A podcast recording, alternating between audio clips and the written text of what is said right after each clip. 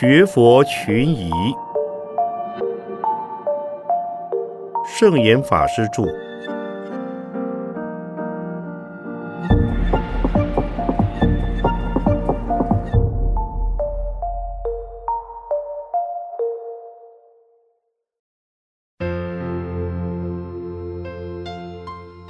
密教盛行，佛教会灭亡吗？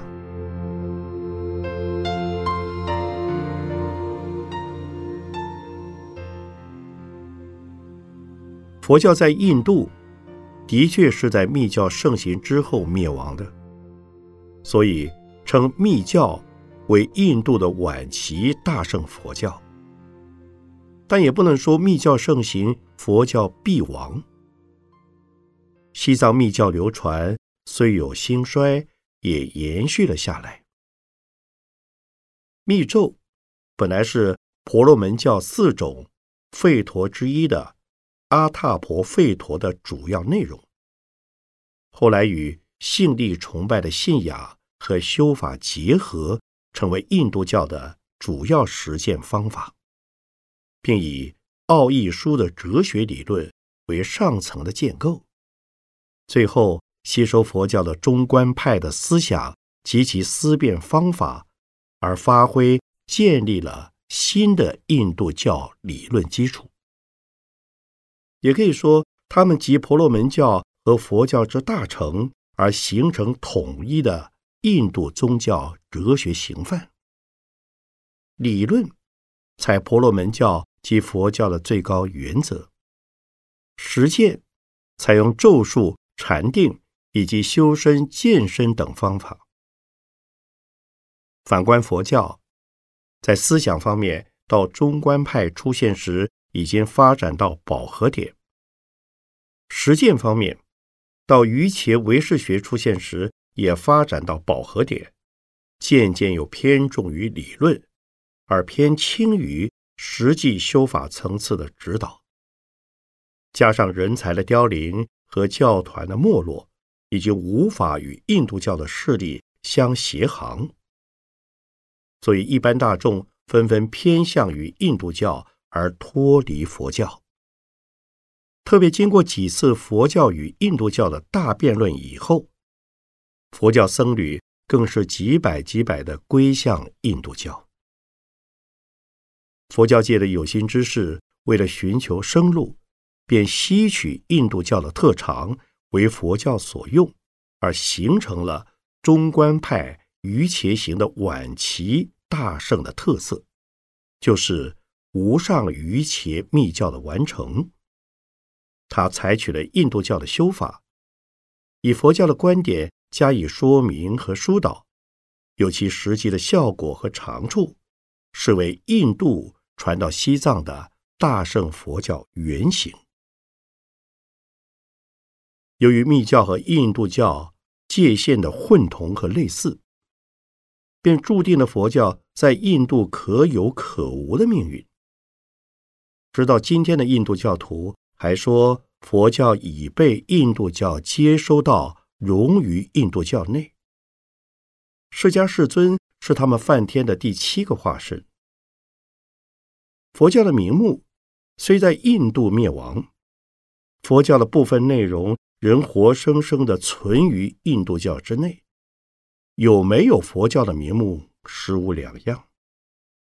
可是印度教是有神论的，佛教是无神论的。虽然彼此混淆，根本教义仍大不相同。因此，真正的佛教在印度其实已经灭亡了。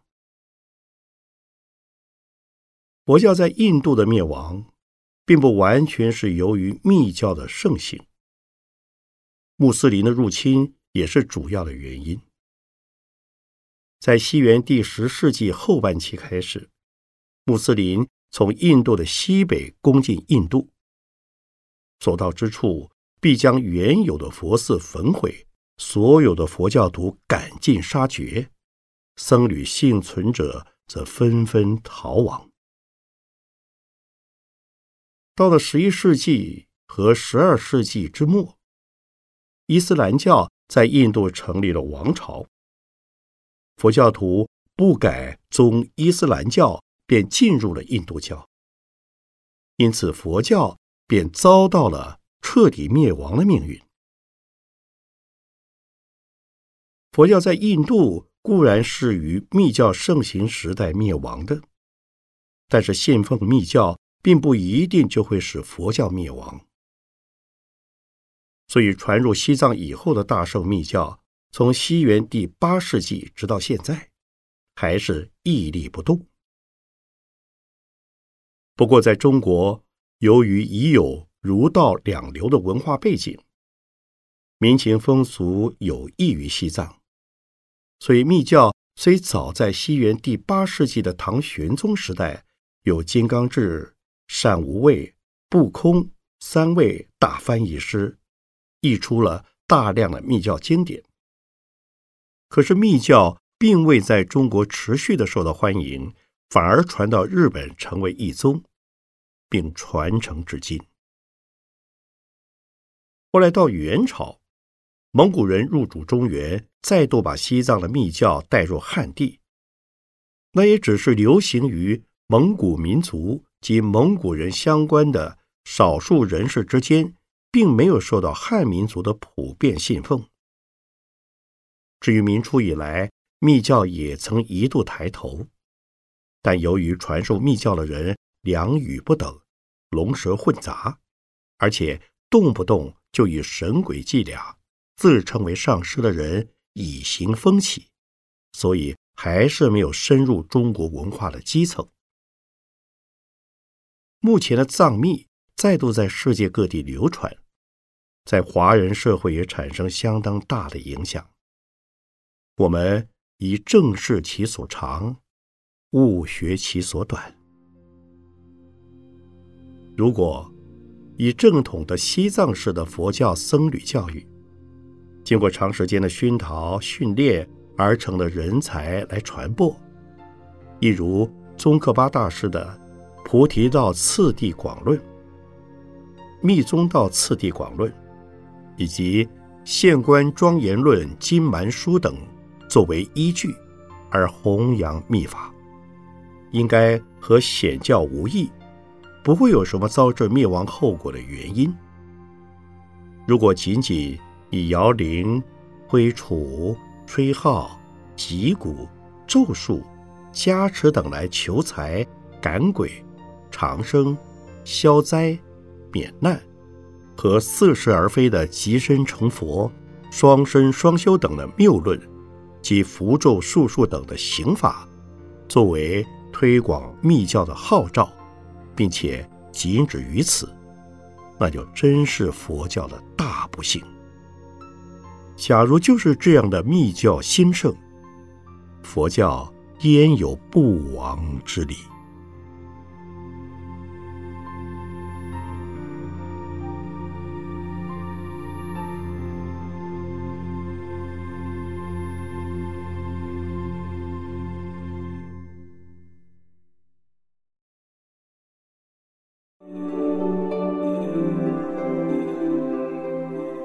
佛教对世界末日的看法如何？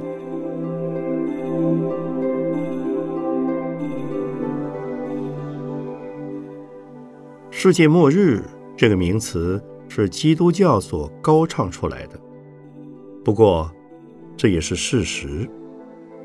佛教把此世界的生灭分作成、住、坏、空的四个阶段，空。是从无中生有，有的阶段又分为成、住、坏三个阶段。坏的结果又归于空无。我们的世界只有在住的阶段可以有生物及生命的活动。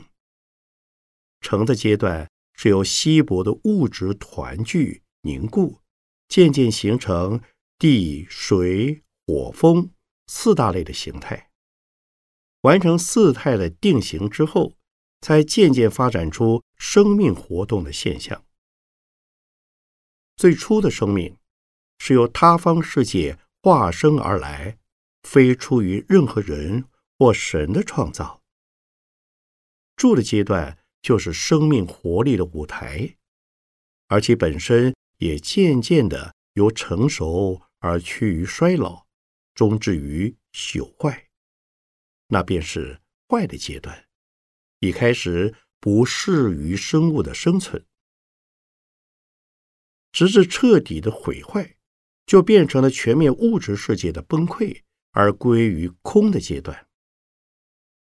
之后，再由于十方世界同类的共业众生业力所感，而完成了另外新的世界。所以，世界是由。众生业力的消长而有起灭。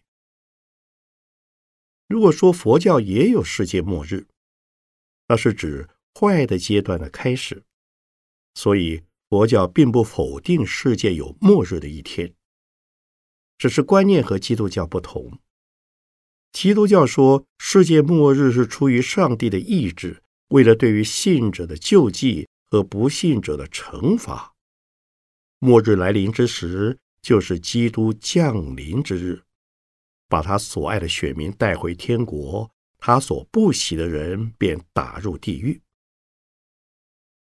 佛法所说坏的阶段的降临，属于自然的现象，是此一世界众生的共业所促成。当在此一世界无法居住之时，依据各自的业力，又往他方不同的世界转生。不过，佛教另外有一个名词，称为末法时代。在末法之前，有正法和相法。原则上，释迦世尊住世的时代称为正法，世尊涅盘之后称为相法。此时只有形象作为代表。在过一段时间之后，称为末法。末法时代，信仰佛教的人数渐渐稀少，修行的人更少，修行而正圣道的人则已没有了。到最后，佛法也就被世间的邪说和物欲所淹没。纵然尚有佛经存在，也没有人去信受奉行。因此，希望众生在佛法还注世的时代。众生还愿意接受佛法而信仰的阶段，要赶快努力，护持三宝，维持慧命于不堕，则可将佛法注释的时代无限制的往后延伸，为人类带来前景和希望。所以，末法的思想并不像基督教所说的世界末日那么可怕。如果你的善根深厚，或者继续培养你的福德和智慧，纵然是处于末法时代，而又面临了世界将坏的开始，也不必绝望。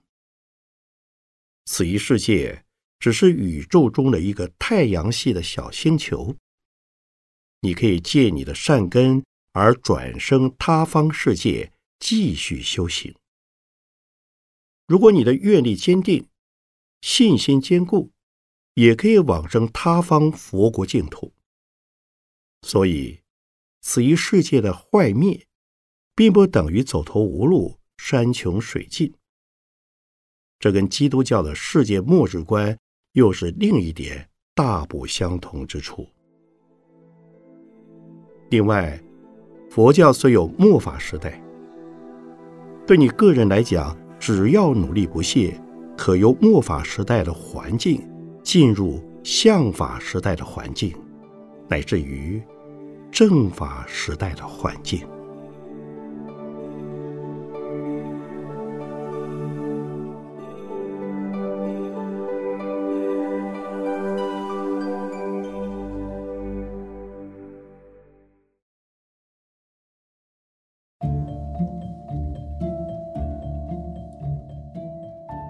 您是佛教徒吗？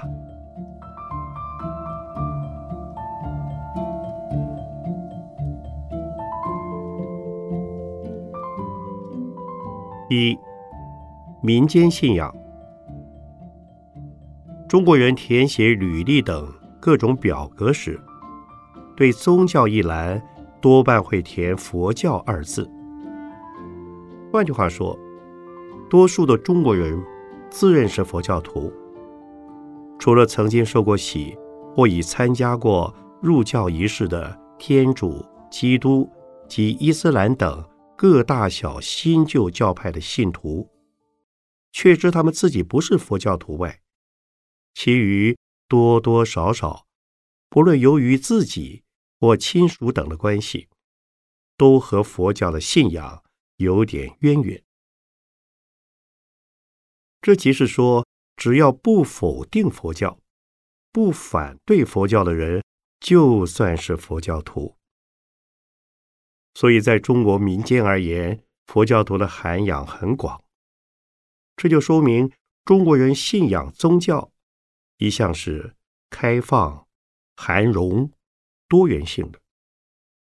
例如，对水、火、风、雨等的自然神崇拜；对儒家所谓慎终追远式的祖神崇拜；对历史伟人、名将、烈士、贞女的崇拜。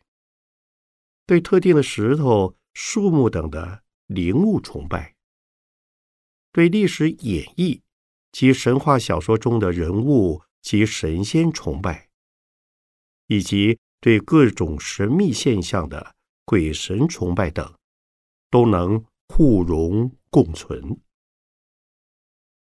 虽然孔子不与怪力乱神，但民间大众。对于这些神道的崇拜和信仰，则由来已久。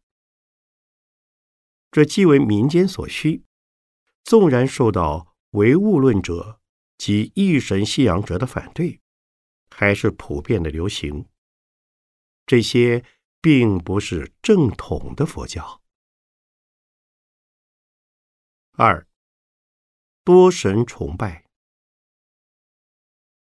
佛教传入中国。是在秦汉时代，当时已经有着民间信仰的事实存在。楚辞之中既有各种自然神的名称，因此印度的佛教传到中国之初，也只是在群神的名目中又添增了一位西方新道的神而已。虽然由于佛经的翻译流通，日积月累，形成了汉文的三藏教典，阐述了佛教不是一般民间信仰的流类。但那也只是属于研读佛经及真正修学佛法的人士才会了知的事。一般人接触佛教的诸佛菩萨，也和接触中国原有的祖神、民族神。自然神等的态度和观念相同，所以在民间的小说、故事等的传说之中，神与佛并没有差别。例如，一般民间所知的如来佛、观世音，都是从通俗小说如《封神榜》《西游记》及民间故事如《观音得道》等书之中得知。不是直接从佛经的研读而了解的。三，灵媒与鸡同。佛教的《华严经》《地藏经》等，所以再有各种天神地奇之名；而中国民间信仰的多神崇拜，却不是出于佛经的传播，乃是来自所谓仙佛借窍等。灵媒的降神，以及一般人所得灵异的感应，最普遍的是出于鸾坛，用符鸾的方式，由鸡童或比生的口宣及栾书等所示的诸神。最初多半是流传于民间小说中的历史人物及神话故事中的诸种神明。但佛教在中国普及之后，也有假托诸佛菩萨、罗汉、祖师等的名字出现于灵媒之口及栾书之笔的。因为儒释道三教的神、仙、圣、贤、佛祖、菩萨，也都可能轮番出现于任何一个灵媒之口及鸾坛的记录。此即把佛教也视为民间信仰的原因之一。因在民间信仰之中，已掺杂有佛祖及菩萨的崇拜了。民间信仰对诸佛菩萨崇拜的目的，不外乎求愿、祈福、消灾、免难、延寿、除病，乃至求财、求子、求婚姻的美满等。这是宗教信仰的基础动机。将佛菩萨当作诸神崇拜，也会达成所求的目的。因为一切善神都会护持三宝，并保佑信仰三宝之人。向佛菩萨求愿，即会受到诸天善神的感应，也会受到诸佛菩萨的垂悯。由于佛教界普遍信仰观音菩萨及阿弥陀佛，使得中国的民间大众对于阿弥陀佛、观世音菩萨也最感亲切。和熟悉，故有“家家弥陀佛，户户观世音”之说。既然大众以佛菩萨作为求愿的对象，当然不能说他们不信佛教。四佛法僧三宝，其实佛教徒是以佛法僧的三宝为归信。或归敬的对象，而不是崇拜流行于民间的诸神。故在释迦牟尼佛成道之后，最初度化在家信徒，即受三皈。所谓三皈，便是皈依佛、皈依法、皈依僧，具体称为皈依三宝。佛是大觉者。他是自觉觉他而智慧与福德究竟圆满的人。法是由佛所说成佛的方法，以及为什么要成佛的道理。僧是学佛求法，并且助佛弘化、广度众生的出家人。初成佛道的释迦世尊，在上位。度出家弟子之前，便对两位在家弟子商人提位及婆离家说：“皈依佛，皈依法，皈依未来比丘僧。因此，唯有三规具足，才能成为正信的佛教徒。如果仅止于信佛，而不信法，不信僧。”那是盲目的崇拜，便和民间的神鬼信仰类似。如果仅仅探究法义，而不信佛也不信僧，那就相当于一般的学者看书做学问，与自己的信仰无关。如果仅皈依僧，其与民间流行的认异父异母、拜龙头大哥等相近。唯有三宝具足，才能学佛、修法和敬僧。僧是住持佛法的代表，因为他们修学佛法，所以是具体的象征着佛法。在释迦佛住世时代，僧以代佛弘法；当佛涅盘之后，更需要僧来传授佛法。僧。是由出家人组成的团体，又叫做僧团。每一个出家人是僧中之人，称为僧人。在教化的场合，僧人即代表僧团，分头教化有缘的大众。因此，佛是佛法的源头，法是佛教的根本，僧是佛教的重心。三者缺一不可，三者合合才成为全体的佛教。五、宗教的层次，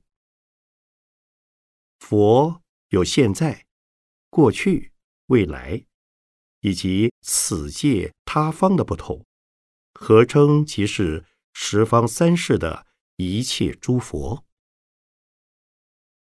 法的基本点。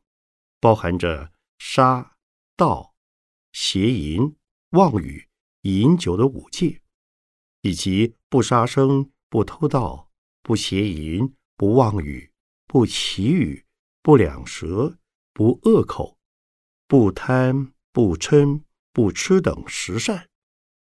这些便是人伦道德的人天善法。更进一步，则为解脱生死的。出世善法，更有以得解脱而仍入世住世的菩萨善法。其中第一阶层的人天善法，通用于世间的一切宗教，也就是世人所指一切宗教都是劝人为善的层次。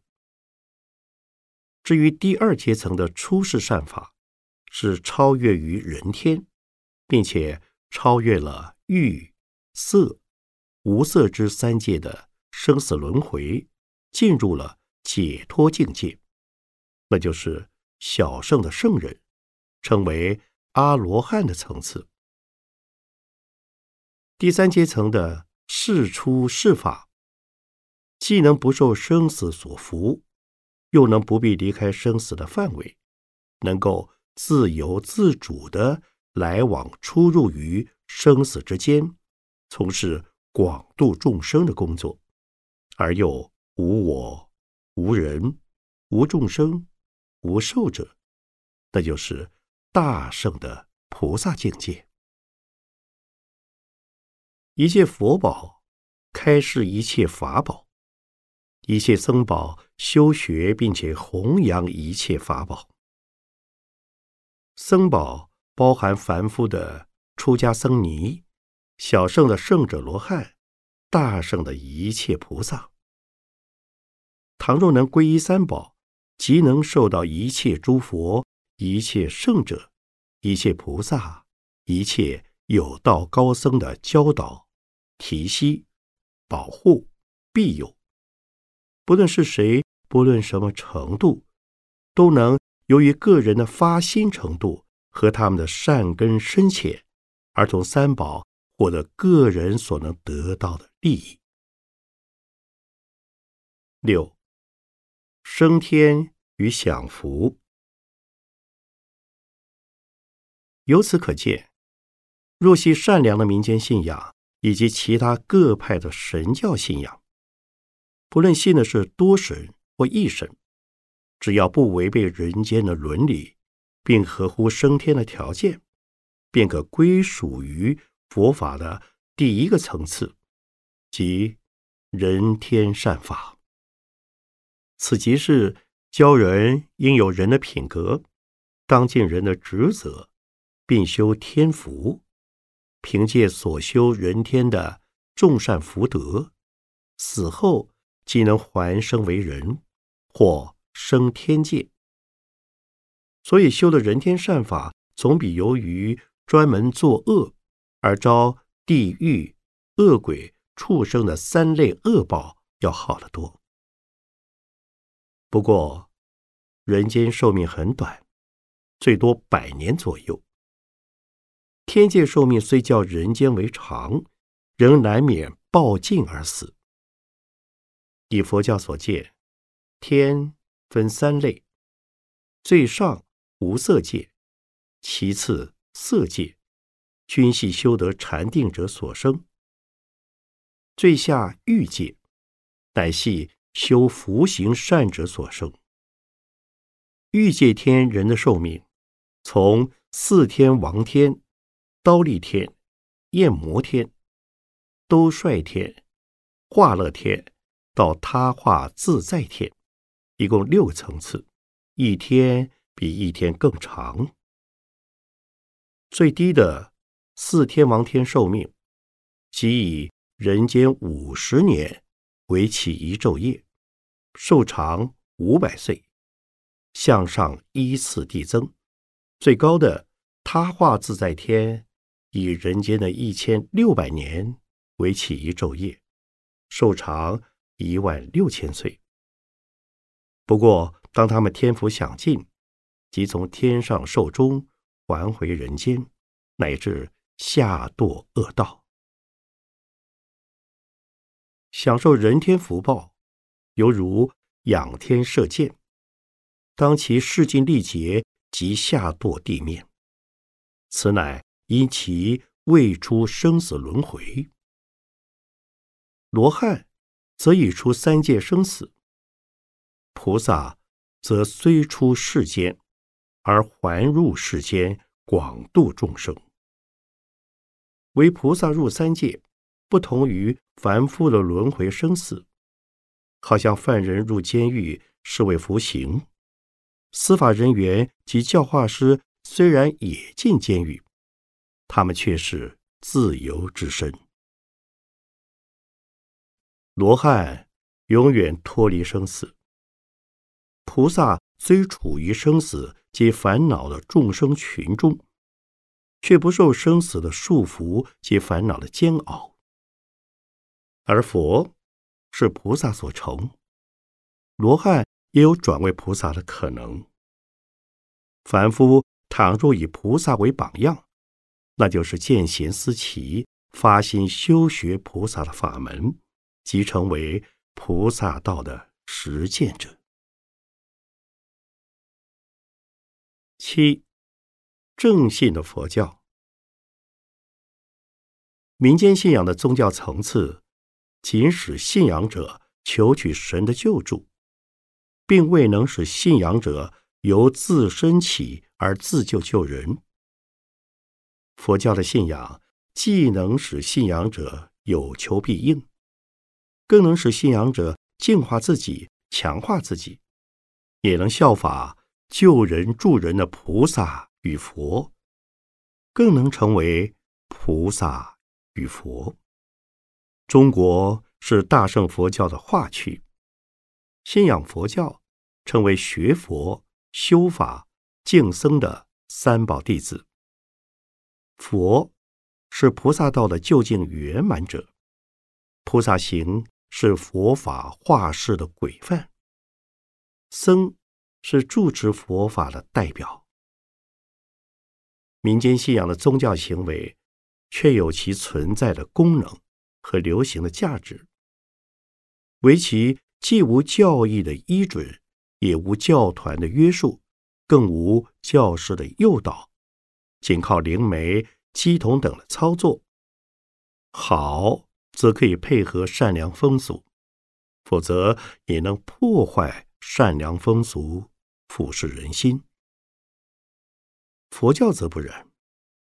既有悠久的历史，也有层次分明的教义和教仪。既有两千六百年前出生于印度的教主释迦牟尼佛，也有代代相承的教团及教师。释迦牟尼世尊是历史名在的佛宝。佛教教义和教仪是法宝，佛教的教团和教师是僧宝。唯有信仰三宝及皈依三宝，才是正信的佛教徒。那么，请问，您是正信的佛教徒吗？请参阅着著《正信的佛教》。